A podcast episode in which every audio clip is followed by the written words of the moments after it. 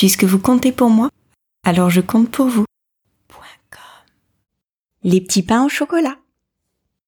Tous les matins, il achetait son petit pain au chocolat. La boulangère lui souriait, il ne la regardait pas. Et pourtant, elle était belle. Les clients ne voyaient qu'elle. Il faut dire qu'elle était vraiment très groustillante, autant que ses croissants. Et elle rêvait mélancolique, le soir dans sa boutique, à ce jeune homme distant. Il était myope, voilà tout. Mais elle ne le savait pas. Il vivait dans un monde flou où les nuages volaient bas.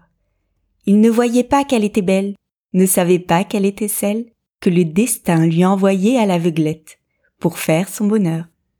Et la fille qui n'était pas bête acheta des lunettes à l'élu de son cœur.